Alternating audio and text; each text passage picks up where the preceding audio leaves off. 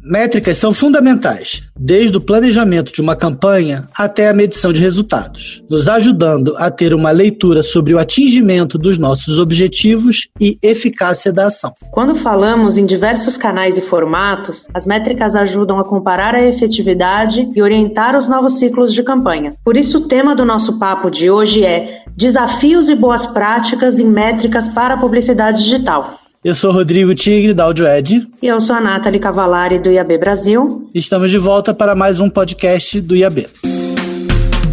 Para falar um pouco sobre os principais tópicos, desafios e boas práticas relacionados a métricas, recebemos hoje o presidente do nosso Comitê de Métricas e CIO da DP6, Leonardo Narese.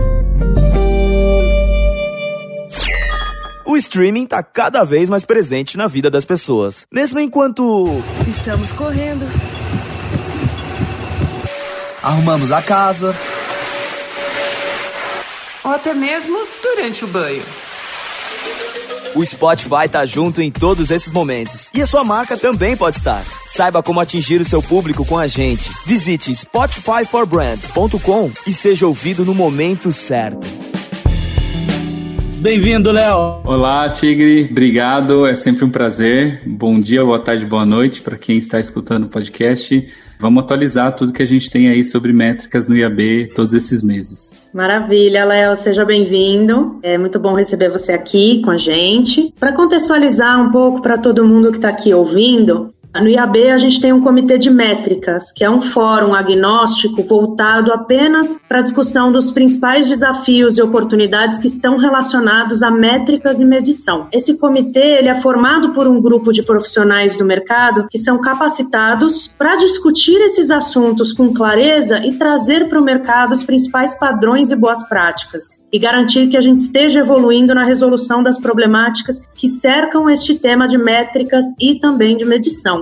E o Léo, que está aqui hoje com a gente, preside esse comitê de métricas no IAB, já pelo segundo ano consecutivo. Ele é responsável por garantir toda a evolução planejada para o ano no comitê e o acompanhamento técnico das pautas junto com os nossos associados. O comitê acaba sendo um bom termômetro dos assuntos relevantes para o futuro do nosso mercado. Então, o papo de hoje inaugura o formato de boletim para trazer um pouco do que está acontecendo e as discussões que acontecem nos comitês do IAB. É uma boa forma de se informar sobre as discussões de ponta, sobre os assuntos que cada comitê cobre. Léo, conta um pouquinho para gente do comitê de métricas, sua experiência. Eu sei que esse é um comitê, se não for o mais antigo, ao longo desses 10, 12 anos, ele teve desafios e trabalhos diferentes. Então, conta para gente um pouco o que está sendo discutido hoje dentro desse comitê.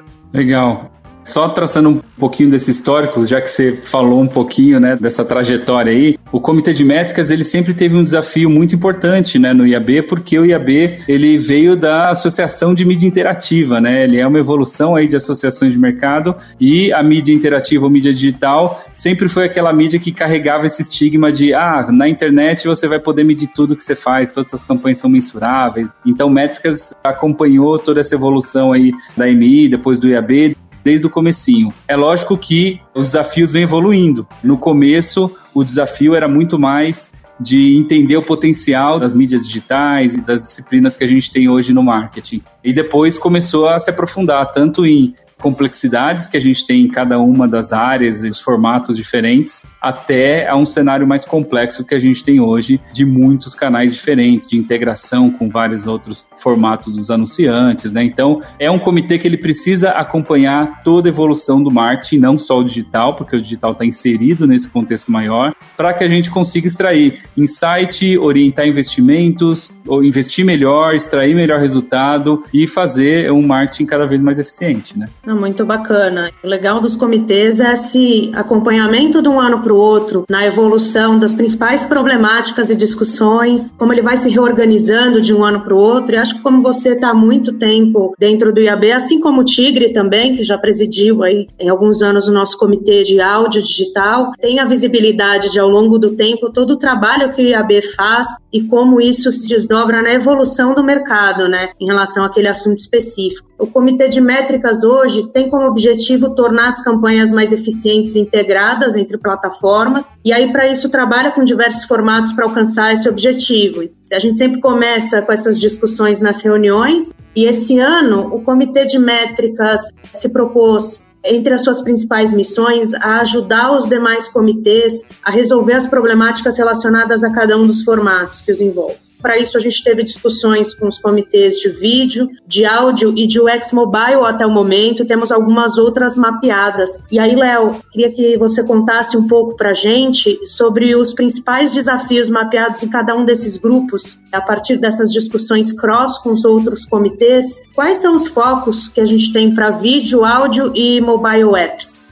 Eu vou até voltar um pouquinho naquela questão que o Tigre já começou agora há pouco, falando sobre como é esse desafio, né, de liderar um comitê desse. Como a Nathalie falou, né, a gente tem desafios diferentes em cada disciplina. E quando você é presidente do comitê, quando você se envolve ali, né, com a associação, você começa a receber aí sinais de todos os lados, né? Você participa de muitas discussões com o conselho do IAB e toda a diretoria e vendo que cada um tem uma demanda diferente, que o mercado precisa evoluir em certo aspecto, que algumas coisas precisam acontecer para a gente ter um mercado mais maduro. Então, como presidente, na verdade, você acaba recebendo todo esse input e tentando direcionar com a presença das pessoas do comitê como tentar ajudar a resolver esses problemas no mercado, né? Então, a encontrar padrões, a participar de discussões, a reforçar discussões, eventualmente apoiar alguma iniciativa do EAB que vai até buscar regulamentações, né, e algumas presenças aí mais fortes. No caso de áudio, vídeo, o X mobile, né, que são algumas das discussões que a gente está tendo recentemente, as pessoas que têm trabalhado com essas disciplinas no mercado, elas têm trazido para a gente desafios técnicos de medição, de mensuração, e têm trazido até desafios de provar o investimento essas disciplinas, alguns anos atrás, elas eram colocadas tudo numa cesta só. Vou investir em marketing digital. Tudo que você colocar em digital tá ali e acabou. E não se fazia tanta distinção. Ah, tinha diferenciação de formatos, tinha alguns detalhes ali, mas eles não tinham uma robustez como tem hoje nas suas disciplinas separadas. Quando a gente fala de mídia social, é muita coisa, né? Tem marketing de influenciadores, tem saque 2.0, tem várias maneiras de atuar. Com vídeo, com áudio, com o X Mobile é a mesma coisa. Com áudio, que foi um dos primeiros comitês que a gente discutiu esses desafios, a gente está falando de áudio que engloba áudio advertising nas plataformas de áudio, a gente fala de publicidade nativa em podcasts, a gente fala de publicidade e interações e automações com assistentes de voz. Então é um universo bem amplo e que traz outros desafios para a gente do que falar, coloca dinheiro no digital e ali vai ser responsável por 5% do seu resultado. Nós temos que ir fundo nesses desafios, né? Cada formato tem a sua métrica específica também, né? Quer dizer, a métrica de vídeo é diferente da métrica de áudio, que é diferente da métrica de social. E tem uma outra coisa também que é a maturidade de cada um desses segmentos. Então, por exemplo, o áudio, apesar de ser uma coisa que a gente consome há muito tempo, como formato de publicidade, ele é relativamente novo, né? Terceiro ano do comitê de áudio. E aí, por exemplo, a gente vê que um dos desafios agora do comitê de áudio é qual é o tamanho do mercado, como é que é o consumo. Então, são métricas mais para entender como é que é o consumo, para depois a gente pensar em métricas de resultado. E o áudio, especificamente, tem um, uma particularidade ainda maior que você não tem o clique no áudio. Acho que isso também é muito particular de cada um dos formatos.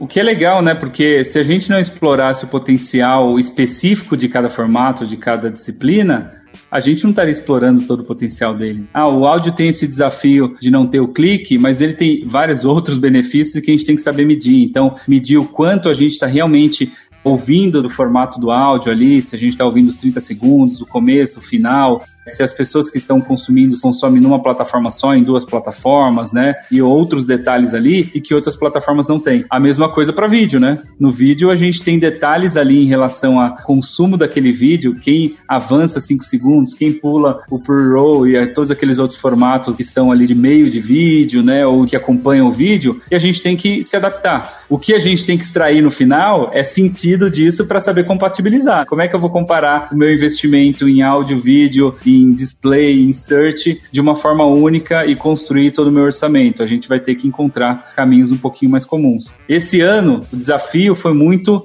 conseguir aprofundar no desafio de cada disciplina, porque o ano passado a gente tentou olhar para o todo, mas na hora que a gente começou a ver o desafio de áudio, de vídeo, a gente viu, opa, mas eles estão com desafios até de entender qual que era a melhor métrica, a métrica padrão para aquela especialidade. E a gente não tinha discutido isso. Cada um estava fazendo do seu jeito, na sua agência, na sua empresa. Cada um seguia o seu padrão. E no final, todo mundo queria estar certo com as suas métricas um dos objetivos das métricas, além de apurar ali se você gerou um bom resultado, é você comunicar esse bom resultado. E aí, cada um comunicando a sua métrica não faz muito sentido. Então, é legal que a gente comece a conversar sobre as mesmas bases. Então, esse ano é um ano de levantar poeira, tirar o que está embaixo do tapete e falar: eu faço assim, eu faço assado, temos esse desafio, o vídeo tem esse, áudio tem aquele, nós temos esse outro desafio em mobile e chegar numa visão madura. É por isso que as reuniões desse ano são todas cross. A gente faz sessões em que junta profissionais de métricas do comitê de métricas, profissionais que historicamente têm essa atuação mais com números e resultados, com os profissionais de cada especialidade. E é legal, né? Porque na hora que você coloca os dois juntos ali, o profissional de métricas levanta para a gente, olha, eu tive esse problema em extrair relatório dessa plataforma porque eu não consigo entender o resultado desse formato, e o, a pessoa que é especialista fala, é assim mesmo, mas ó, se você comparar com aquele outro, você consegue chegar num denominador comum. É aí que está a riqueza, porque a gente não está ali para viver uma nova departamentalização das agências e empresas. A gente está aqui para construir um formato novo, um time mais ágil, um time mais integrado. E na hora que a gente coloca essas pessoas para falar, elas falam: putz, eu devia ter falado com as pessoas que são especialistas ali, né, com mais alguém, para a gente chegar numa base comum.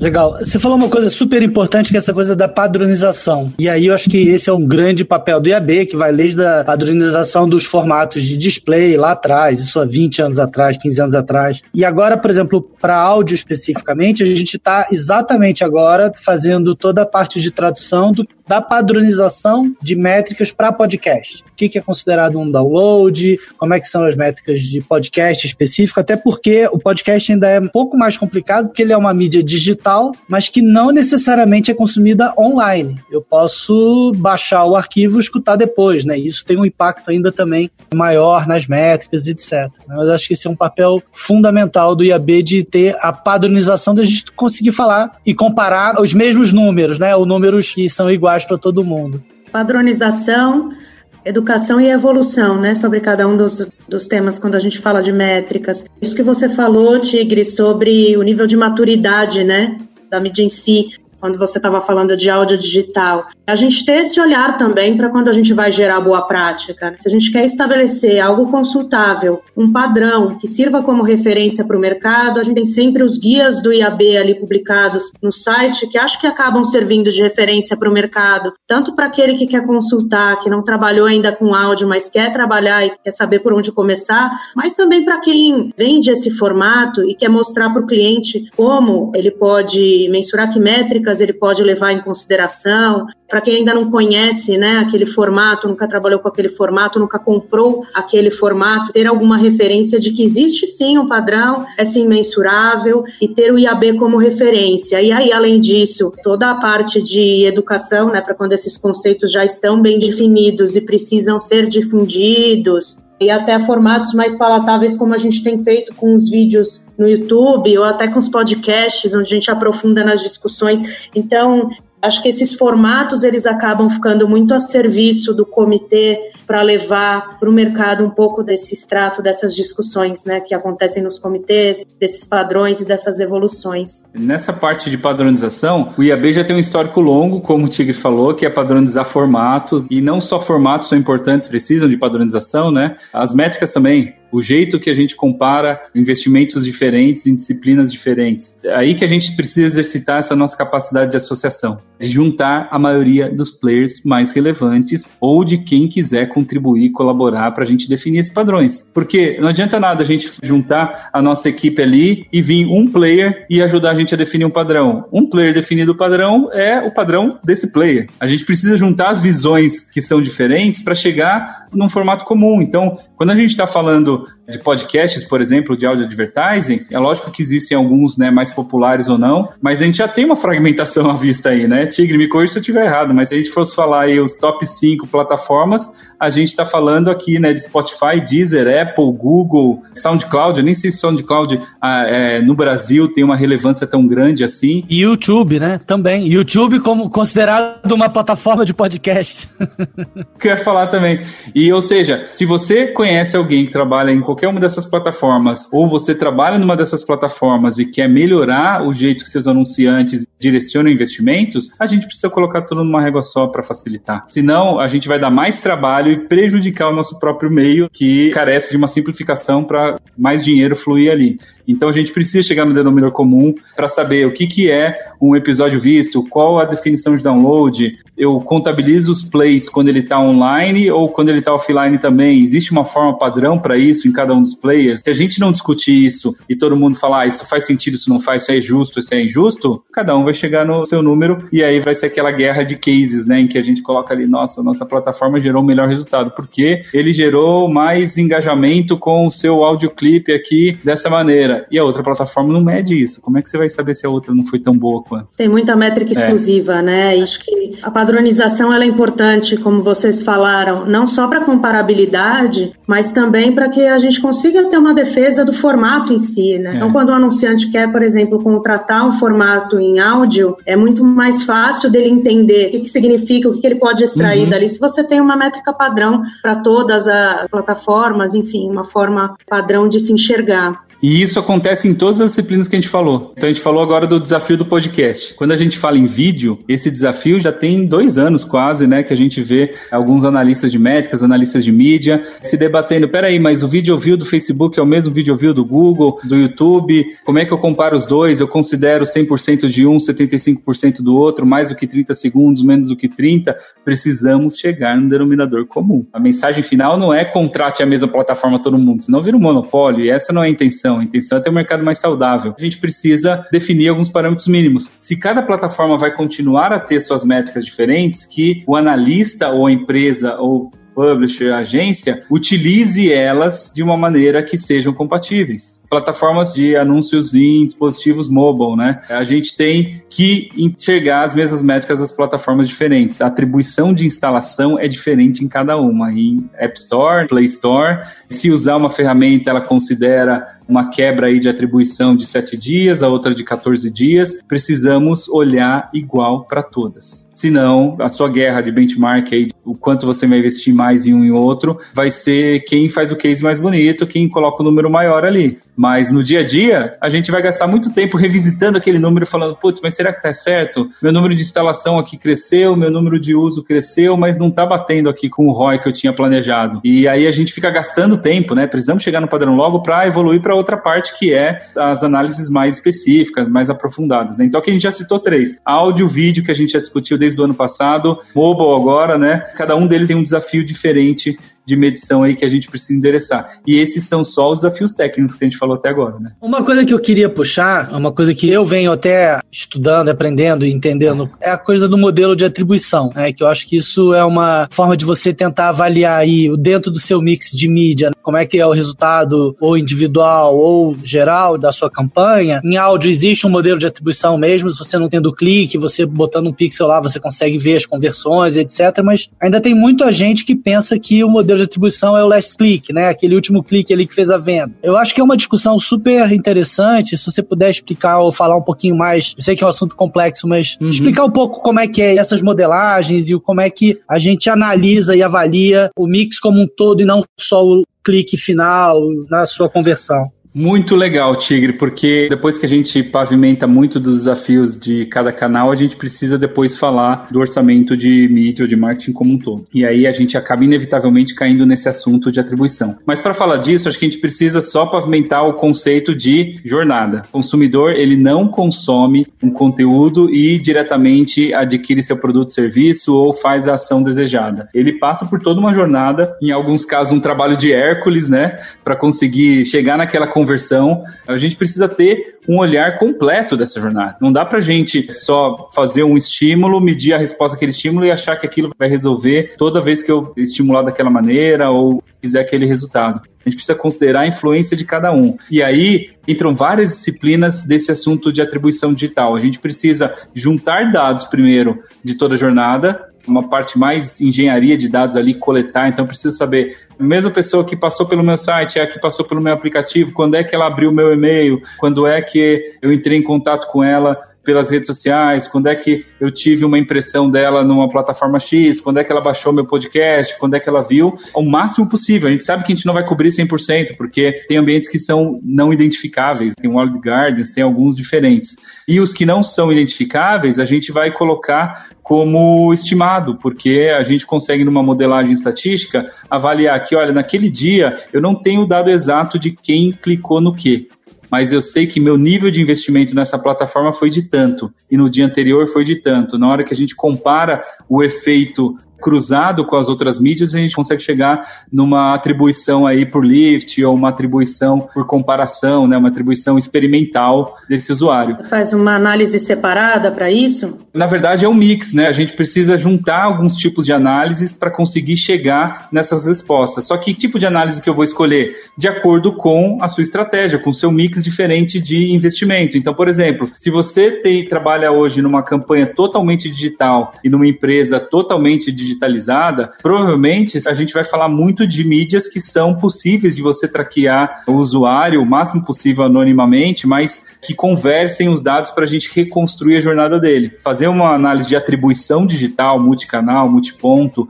com as plataformas de ad server, com as plataformas de analytics, eventualmente fazendo módulos mais complexos aí, a gente consegue de uma maneira mais ágil. Agora, se você trabalha para uma campanha ou está operando uma campanha que trabalha com canais digitais e não digitais, digitais e que não são tão diretos assim, a gente vai precisar juntar sinais diferentes. E esses sinais diferentes vão fazer que a gente precise aplicar um modelo diferente, um modelo de lift de TV, por exemplo. Eu quero saber qual é o impacto da minha campanha de televisão nas minhas compras online, na minha conversão online. Quero saber qual que é o efeito cruzado de áudio, vídeo nas minhas conversões depois da busca. Aí a gente vai ter que fazer um combinado desse de lifts. Se eu quiser, por exemplo, avaliar o meu mix total, out of home, TV, né, e colocar tudo numa régua só, eu vou ter que fazer uma análise um pouco mais high level, um pouco mais alto nível aí, que a gente chama de Media Mix Modeling ou Marketing Mix Modeling, porque coloca todos os pesos dos seus investimentos no marketing, no modelo econométrico, e a gente consegue entender a influência de cada um na resposta que o consumidor está dando para a gente através de vendas, através de conversões, através de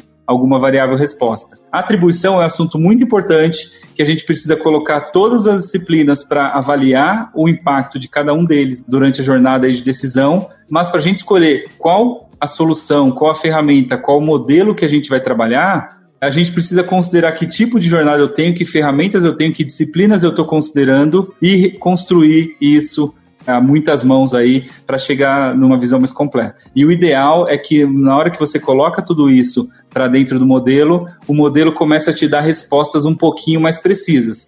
Mas essa discussão é muito interessante, Tigre, sabe por quê? A atribuição parece um bicho de sete cabeças parece que ninguém vai saber lidar com atribuição. Mas a única coisa que eu gosto de falar para quem faz os nossos cursos de atribuição lá do IAB ou nas aulas né, de marketing, de métricas que a gente discute no mercado, é que atribuição ela traz para você, para o analista, para o gestor, uma métrica a mais. Ela traz a conversão atribuída, a receita atribuída. Ela não traz para você um bicho de sete cabeças falando assim, agora eu não sei o que fazer da atribuição. Na verdade, ela traz para a gente assim, olha, se você olhar pelo last click, você gerou tantas vendas a partir dessa mídia. Se você olhar de acordo com essa modelagem mais sofisticada, mais completa, mais holística, o número de conversões da sua mídia áudio, ela passa de 20 para 100 e isso faz com que você tenha uma outra visão sobre esse canal. Mas está vendo que o que mudou foi uma métrica. Você só está garantindo mais precisão para sua métrica de resultado. Então, é muito interessante falar que atribuição ela é um bicho de sete cabeças para os matemáticos e estatísticos que ficam debruçados em cima disso. Uma vez que isso é executado, e não é tão complexo assim para esses cientistas, a tomada de decisão em cima disso, ela é negócios puro igual a gente está acostumado qual que é o peso que áudio tem na, no meu mix? Ah, o peso dele, antes eu considerasse aqui meu jeito tradicional de analisar meu mix, era 17%. Agora que eu apliquei toda essa caixa preta aqui, ou não caixa preta, esse modelo aqui que eu defini, ele pulou de 17% para 34%. Que decisão eu tomo com esses 34%? Ah, faz sentido que eu tenho que aumentar o investimento porque ele representa mais resultado do que eu estou investindo nele atualmente? Então vamos aumentar o investimento. Então, atribuição, precisamos tirar essa parte que é um desafio intransponível, não é. No curso que a gente dá de atribuição no IAB, a gente até faz uma sessão lá de criar o próprio modelo ali ao vivo, entendeu? criar ali na hora, né? Abrir ali a codificação ali em R, Python, notebook ali e trabalhar um modelo algorítmico, extraindo os dados direto da ferramenta de analytics e processando ali, gerando uma visualização que seja útil para a gente tomar decisão. Não é um bicho de sete cabeças, a gente precisa colocar no nosso dia a dia e tomar decisão em cima dele. Também não adianta a gente fazer tudo isso e não tomar decisão. Se tem algum peso diferente na sua jornada, você tem que pegar ele e falar: então vou redistribuir meu orçamento. Acho que faz parte de entender também melhor a jornada desse consumidor e poder uhum. direcionar contexto, as mensagens nos momentos ideais. Acho que tem toda uma leitura que traz essa visão, que esses dados trazem, que te ajudam a evoluir para os próximos ciclos também, não só nesse balanço aí entre investimentos em formatos que te dão mais resultados, mas também em evoluir a estratégia da comunicação como um todo, né? Uhum. Uma coisa interessante é que muita gente fica preso na coisa do lead, do resultado, no final do funil. E muita gente esquece que você tem outros players de influência também para uma compra. Eu já escutei, por uhum. exemplo, de um cliente nosso que era de educação. Eles estavam com uma estratégia só de conversão, conversão, conversão, de falar com o aluno, com o aluno. De repente eles viram que assim, cara, quem passa a caneta no final é o pai. Se esse pai não tem conhecimento de marca e reconhecimento de marca da minha instituição, eu posso não finalizar a venda mesmo tendo trazido a conversão final de cadastro de lead do aluno. Uhum. Isso é uma coisa também importante da gente entender que existem estratégias, né, objetivos diferentes e não necessariamente o clique ou o lead só é o que vai trazer resultado. Podia falar um pouquinho sobre isso, Léo, do que, que a gente alinha né, no início de uma campanha, o que, que eu analiso de KPIs e essas diferenças. Isso é muito importante pelo fato de que fazer relatório, análises e recomendações de otimizações dá muito trabalho. E fazer ele para não ser utilizado ou para a gente ter uma visão errada, além de trabalho, dá prejuízo. O principal para isso não acontecer é a gente planejar antes e todo mundo chegar no mesmo briefing, porque é muito comum a gente entrar no automático. Vou fazer uma campanha nova, então é campanha de mídia digital, já é performance, coloca aqui áudio junto e vamos medir em leads. Não, peraí, quem disse que é porque digital é leads? Talvez eu esteja aqui para construir marca, para favorecer a jornada no final. Se eu estou querendo analisar a jornada completa, eu vou colocar tudo isso num grande modelo de atribuição e enxergar o impacto disso fracional, desse áudio, lá nas minhas conversões finais. E o modelo matemático vai conseguir capturar isso se a gente cobrir a jornada inteira. Ou Media Mix Model, ou outra modelagem que possa cobrir todas essas disciplinas. Se eu estou avaliando só a disciplina em separado, eu tenho que medir de acordo com o objetivo daquela disciplina. Se eu estou fazendo uma campanha ali para gerar awareness, gerar consideração, para gerar envolvimento, engajamento, topo de funil, peraí, por que, que eu não contratei uma pesquisa? Por que, que eu não fiz uma pesquisa digital que seja para avaliar se as pessoas que estão sendo expostas àquilo, elas estão mais favoráveis a comprar meu produto, meu serviço, elas estão mais influenciáveis para a decisão que eu preciso que elas tomem. E a gente está usando a mesma métrica de performance, mas peraí, não tem nem clique no podcast? Como é que eu vou comparar né, isso daí? Como é que eu vou depois ver se isso gerou lead ou não, se a gente não está conseguindo ver? Então, sim, a gente precisa trabalhar planejamento de indicadores. Parece, quando a gente fala desse assunto, que a gente está voltando lá para a teoria do Kotler e que a gente precisa revisitar a parte de controle do marketing, que isso é muito chato, muito complicado. Mas não, planejar indicadores é escolher aquelas métricas adequadas com o objetivo da sua campanha. E isso você vai gastar algumas horas para fazer, no começo do ano, no começo da estratégia, no começo da campanha. E depois você só vai reportar em cima dela. Mas é importante fazer. É aquela coisa de se você não estruturar aquilo no momento certo ali no começo, você vai ficar batendo cabeça até o final do ano. É importante sim a gente planejar, é importante a gente escolher e saber como a gente vai olhar. O ideal seria que a gente planejasse isso e ainda planejasse usar o modelo de atribuição para ver o caminho completo e provar o valor de cada mídia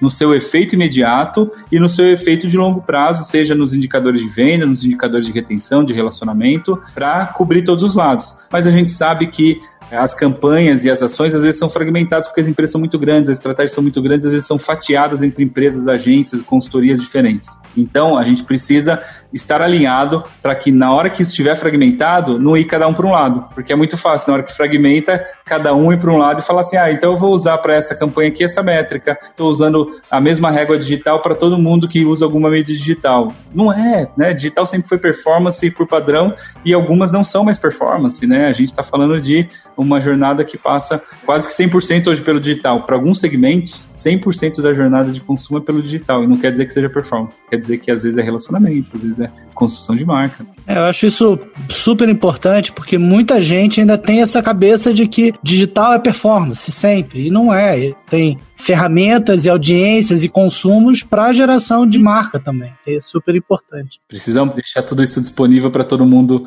usar como padrão também, né? Porque me colocando no lugar de cada uma dessas pessoas do mercado, que eu já fui ali analista de mídia, eu já fui analista de métricas, e cada vez que chegava para mim um desafio desse, eu ia lá atrás de algum case, de alguma referência, de alguma coisa e não tinha, né? Então, se a gente também não consegue se conversar no mercado para estabelecer essas referências, cada um vai fazer com o que tem. E se tiver que entregar um relatório amanhã, a gente vai entregar com, do jeito que a gente definiu hoje, né? E pronto. Mas se a gente trabalha um pouquinho junto ali, a gente faz um padrão melhor, compartilha boas práticas, e aí a próxima vez que alguém for fazer isso, já fala, baixa o guia do IAB, pega já aquele não parte book, do zero? Já não parte do zero. Já vi isso num curso, já pratiquei isso com aquela outra pessoa, né? Já começa a ficar um pouquinho mais maduro.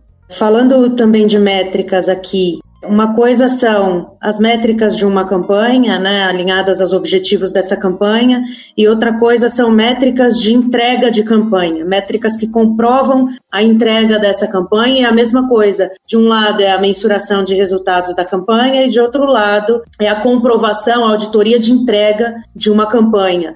Hoje a gente ouve muito falar em viewability e viewability sendo usado como o, uma das principais métricas de campanha, mas está muito relacionado à comprovação de entrega dela. Você poderia falar um pouquinho a respeito, Léo, dessas diferenças? Porque às vezes nos papos e nas conversas, duas dois conceitos de métricas acabam se misturando um pouco. Será que é sempre que faz sentido a gente olhar para a viewability? São duas coisas que vão andar juntas, porque na operação a gente precisa métricas ali para fazer a engrenagem rodar todo dia e outras que a gente precisa para realmente mudar o orçamento, mudar a estratégia e fazer tudo isso acontecer. Além de outras coisas que são critérios, por exemplo, de compliance. Tem empresas que solicitam aí uma questão de eu só invisto se a campanha tiver ou o veículo garantir para mim um histórico de viewability de tanto, né? Tem algumas coisas de padronização contratual de nível de serviço que precisam de métricas que são um pouquinho diferentes. Porque um indicador de performance, um indicador de desempenho, né, um KPI que a gente escolhe para medir a nossa campanha, geralmente ele é escolhido para medir o resultado de negócio, não o resultado da operação, para saber se aquilo está mais rápido, está mais leve, está mais visto ou menos visto, exposto ou menos exposto. Essas são métricas intermediárias as métricas de negócio são essas principais que a gente escolhe para colocar num dashboard. Mas na hora que a gente começa a falar disso, então parece que a gente está numa luta para eliminar essas outras métricas, como se as outras não fossem importantes. Pelo contrário, essas métricas são as métricas que a gente chama né, de métricas de acompanhamento, métricas operacionais, métricas de apoio. Só que se elas não existirem, a gente não vai ter apoio, não vai ter operação, não vai ter uma gestão daquilo. Então a gente precisa, de um lado, separar o que vai para o dashboard executivo e de outro, que a gente precisa para funcionar. Nessas que precisam para funcionar todo dia, viewability está ganhando mais importância cada vez mais, né? Então, se o banner nem é visto, então a gente nem considera aquela impressão. E aí surge aquela história. Então, vou reportar aí minhas impressões, só as impressões vistas ou possíveis de serem vistas. E isso vou colocar como padrão e eu vou acompanhar esse número. Legal. Então, operacionalmente, você vai colocar isso e checar todo dia. Esse número serve de alguma coisa para a gente saber se a campanha está indo bem ou mal? Não. Ela só serve para dizer se está sendo entregue. Se você colocou dinheiro, está saindo visualização ali, mas não se aquilo está valendo a pena no curto, médio e longo prazo. Então a gente precisa das duas coisas. Só que a gente precisa separar quem recebe as duas coisas. Eu vou mandar métricas de viewability para o executivo? Não vou, né? Para ele não faz tanta diferença, a não ser que ele seja alguém de compliance. Mas para o diretor de marketing, quer saber se está tudo ok, e isso, um ok vale, Tá tudo seguindo os padrões de mercado, compliance, tá tudo ok, legal. E como está o nosso resultado de campanha? Estou gerando mais X vendas, estou gerando mais X leads e mais X percepção de marca e mais X reconhecimento de marca. É isso que importa para ele, é métrica de negócio. Enquanto que as outras, se você perguntar para o analista de mídia, nas conversas de alinhamento entre parceiros, veículos, stakeholders de um hub de performance, por exemplo, eles querem saber como é que está o viewability, e está certo. Eu estou fazendo uma campanha e um está com viewability 50, outro está com viewability 30, devo continuar neles ou não? Está valendo a pena, não está? Né? Será que tem alguma coisa errada? Será que eu taguei errado? Essas métricas vão ser as de acompanhamento. Então, precisamos discutir todas as coisas. Só que também vale a pena a gente revisitar essa história de planejar indicadores gestão, é administração. Mas é importante. A gente gosta de ir para mídia digital e pegar só o que brilha mais, né? Ah, quero aquela métrica de atribuição, quero aquele lift novo, quero aquele padrão novo que inventaram e tudo mais. Mas espera aí, se você fizer o seu beabá certinho ali de indicadores, você não vai ter tanto para onde fugir em relação a descobrir se está dando certo ou não. Você pode ser mais complexo ou menos complexo seu concorrente, mas você vai estar no caminho certo sempre, fazendo uma estratégia bem robusta. E aí que entra essa parte de planejar bem os indicadores.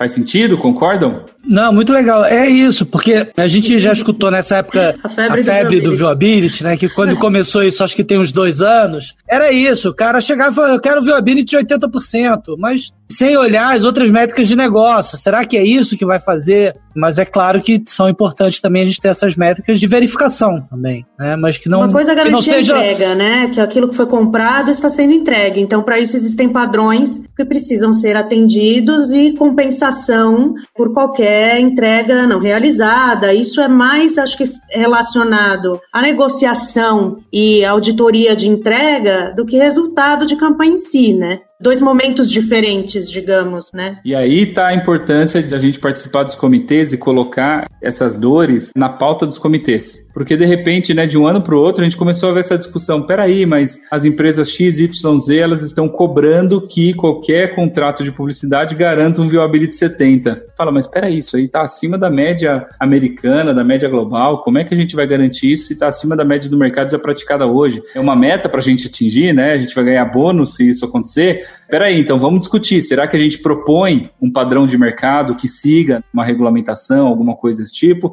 Será que a gente discute se as medições estão erradas ou se elas podem ser mais precisas, né? Porque senão a gente fica à mercê de cada um colocar seus critérios e aí fica vários feudos, cada um lutando pelo que acha mais certo, né? E não, a gente tem que colocar todo mundo na mesa roda e falar, olha, o que você está exigindo não faz tanto sentido, mas existe uma outra maneira de acompanhar isso que você está querendo.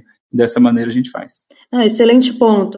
O viewability de 100% é o objetivo de todo mundo, né? É o que todo mundo quer, tanto quem entrega quanto quem compra. E aí, para isso, é muito importante garantir que a mensurabilidade exista, né? Não dá para a gente pedir ou exigir um viewability, por exemplo, de 100%, de 80% em algo que talvez esteja sendo entregue pelo veículo, enfim, pela plataforma, mas que a gente não sabe o quanto está sendo de fato mensurável. Será que esses 70%, aqueles 30% que faltariam para o 100 estão sendo entregues, mas não estão sendo mensurados ou simplesmente não foram entregues? Essa, acho que garantir a mensurabilidade é muito importante, né? Ano passado a gente começou com uma discussão num grupo de trabalho focado em medição cross-plataforma, iniciando o trabalho focado nessa questão do viewability, como a gente avançava nessa mensurabilidade. De fato existem ainda, né, algumas lacunas aí de mensuração que precisam ser cobertas. Tem um grupo de trabalho atrelado a esse comitê de métricas exatamente discutindo isso nesse momento, que é essa mensuração cross e a mensurabilidade de viewability em diversos formatos. E aí está esse papel, né, de juntar essas padronizações do IAB com do MRC, um papel mais político do IAB de tentar encontrar as vozes que falam as mesmas coisas e definem os mesmos padrões ao redor do mundo para saber o que faz sentido para todos. Que a gente tiver de dissonância nisso, tem que trazer para a roda para a gente discutir, porque senão vai ficar sempre um incômodo e cada um vai seguir o seu modelo. Então a gente precisa colocar isso na pauta do comitê. A gente costuma falar, né, Nath, que o comitê é um lugar para lavar roupa suja para a gente colocar o problema para depois a gente resolver. Depois tem grupos de trabalho para resolver, depois a gente faz curso, depois a gente faz iniciativas aí em parceria com o Tech Lab. Esse ano o Tech Lab americano está abrindo as portas aí para maior participação, né? Até os comitês do IAB Europa também, tentando costurar uma participação um pouco maior. Vão ser vários caminhos para participar. Mas não adianta nada a gente tentar resolver tudo isso ou seguir um padrão se a gente não souber quais são as dores. De um mercado para o outro são diferentes, de players diferentes são desafios distintos, então precisamos de mais gente no comitê botando a boca do trombone, né? Agora, nos comitês mais virtuais, tem que ali abrir o microfone e falar: olha, tá difícil isso, precisamos conversar. E agora tá mais fácil participar, né? Porque você pode, da sua casa, participar dos comitês. A gente tem visto, pelo menos no comitê de áudio que eu frequento mais, um número muito maior de participantes. Eu acho que isso é muito bom. E é muito importante isso, né? O IAB, ele representa a publicidade digital e essa evolução sustentável do nosso setor é o que o IAB busca. Então é muito importante contar com essas visões de diferentes tipos de empresa, de diferentes tamanhos, com diferentes ramos de atuação que compõem esse mercado da publicidade digital. Anunciante, plataforma, veículo, agência. Temos uma série também de escritórios de advogados especialistas em direito digital também acompanhando nossos comitês. Então, é muito importante contar com essas visões de todas as pontas para que a gente seja o mais amplo possível nesse enxergar do problema, né? Mais cabeças trazendo aí as suas dores para que a gente possa trabalhar em cima disso.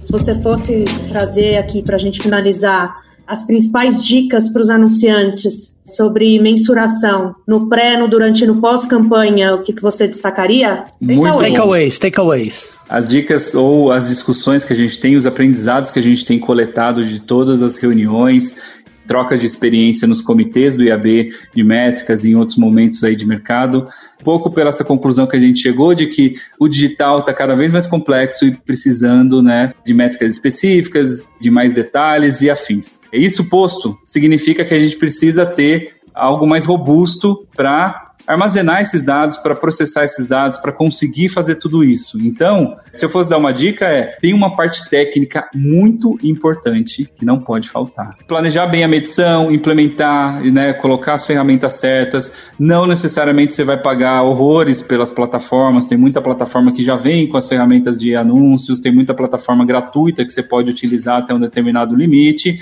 e depois você vai evoluindo à medida que o seu investimento permitir. Mas não deixe essa parte técnica te atrasar quando você precisar lá na frente. Então planeja já, se você é um anunciante, uma estrutura aí do seu lado de anunciante, se você é uma agência, um jeito de colaborar nisso com o anunciante, para que você consiga materializar aquele plano de indicadores através de uma plataforma robusta de medição. Eventualmente você vai ter que colocar uma ferramenta de analytics integrada com outra, integrada com outra, até chegar na atribuição. Eventualmente você vai ter que levar tudo para o data lake da warehouse da empresa e depois processar. Só que se a gente não prevê esse trabalho, quem que vai ter um engenheiro de dados disponível ali a, de madrugada para trabalhar para a gente fazer o relatório de segunda? Ninguém vai ter. Não esqueçam de planejar, ter uma estrutura técnica que consiga suportar tudo isso e correr atrás dessa estruturação. Corram atrás desses nomes, né? Quando a gente fala de Analytics, Data Lake, Data Warehouse, onde a gente vai armazenar esses dados. Recentemente existe uma discussão muito forte em torno do tema CDP, Customer Data Platform, que é um novo conceito de você reunir os dados dos clientes seja de interação com mídia, com as iniciativas de marketing, com a jornada, fazer com que tudo isso seja um grande repositório que o marketing beba e faça isso mais unificado. E isso é um conceito, tá? Não é um produto que você tem que sair comprando, não. Sua empresa pode ter um CDP só juntando as pecinhas que você tem. Você só precisa fazer essa engrenagem funcionar. Começar a fazer as perguntas mais complexas para essa estrutura. Não aceite mais aquela coisa do tipo, ah, o que, que nós tivemos de resultado dessa iniciativa de áudio, vídeo, mobile? Ah, a gente teve X visualizações, X downloads. Isso é a métrica básica que a gente precisa ter. Agora a gente precisa saber, peraí, mas qual que foi a influência disso na marca? Qual que foi a influência disso nas vendas? Qual que foi o resultado apurado disso? A gente vai usar atribuição, a gente vai usar lift, a gente vai usar recursos mais avançados de métricas e vai chegar na resposta de negócio que você precisa. Mas se a gente fizer esse caminhozinho, planejar bem, estrutura técnica e começar a fazer essas perguntas mais complexas. Então, pelo que eu percebo de todo mundo, a gente chega nesses três pilares. A gente não consegue fugir e minha dica é tenha uma equipe técnica bem preparada para isso, para executar depois desse planejamento. Vocês vão ver que das reuniões que a gente fala de métricas aqui, né, nos comitês, sempre acaba descambando para o técnico. Sempre alguém pergunta lá, mas dá para medir com esse cookie? Mas quando integra o SDK, mas isso e aquilo é porque se você deixa isso como subinvestimento do seu plano de mídia, ele vai ser subutilizado, subplanejado, subestruturado. Se você faz disso uma propriedade sua, um asset seu, aquilo vai ser uma base rica para você trabalhar. Faz sentido? Opa, muito bom, muito obrigada. Maravilha. Muito Antes bom. da gente fechar aqui, quero deixar o convite para vocês acessarem o site do IAB. Sobre o assunto discutido aqui hoje, temos webinars de mensuração, atribuição, guia disponível, vídeo que explica um pouco como funciona a atribuição e mais, Léo, muita coisa, né? Tem muito material disponível. Já tem muito, historicamente a gente foi acumulando bastante coisa. A gente precisa periodicamente atualizar, mas tem e-book, tem artigo, enfim, em breve vai ter curso online, né? A gente só teve os Isso. cursos presenciais. Só eh, olhar o repositório do IAB que tem bastante coisa. E alguma coisa mudou, traz para discussão para o comitê, questiona os participantes, os presidentes, comitês e a gente chega em discussões um pouquinho mais completas aí, tá? Maravilha. Então, materiais sobre atribuição no site, guia também de métricas de mensuração cross-plataforma da MRC disponível no site, traduzido para o português, curso de mensuração e atribuição que o Léo Narese dá aqui dentro do IAB também. Quem quiser participar, mais informações no nosso site. Quer participar de algum dos comitês do IAB, também procura a nossa equipe e serão muito bem-vindos. Muito obrigada, Léo. Maravilha. Obrigado, Muito obrigado. Ti, obrigado, Nathalie. Sempre um prazer e obrigado pela excelente conversa. Ótimo, excelente. Show de bola.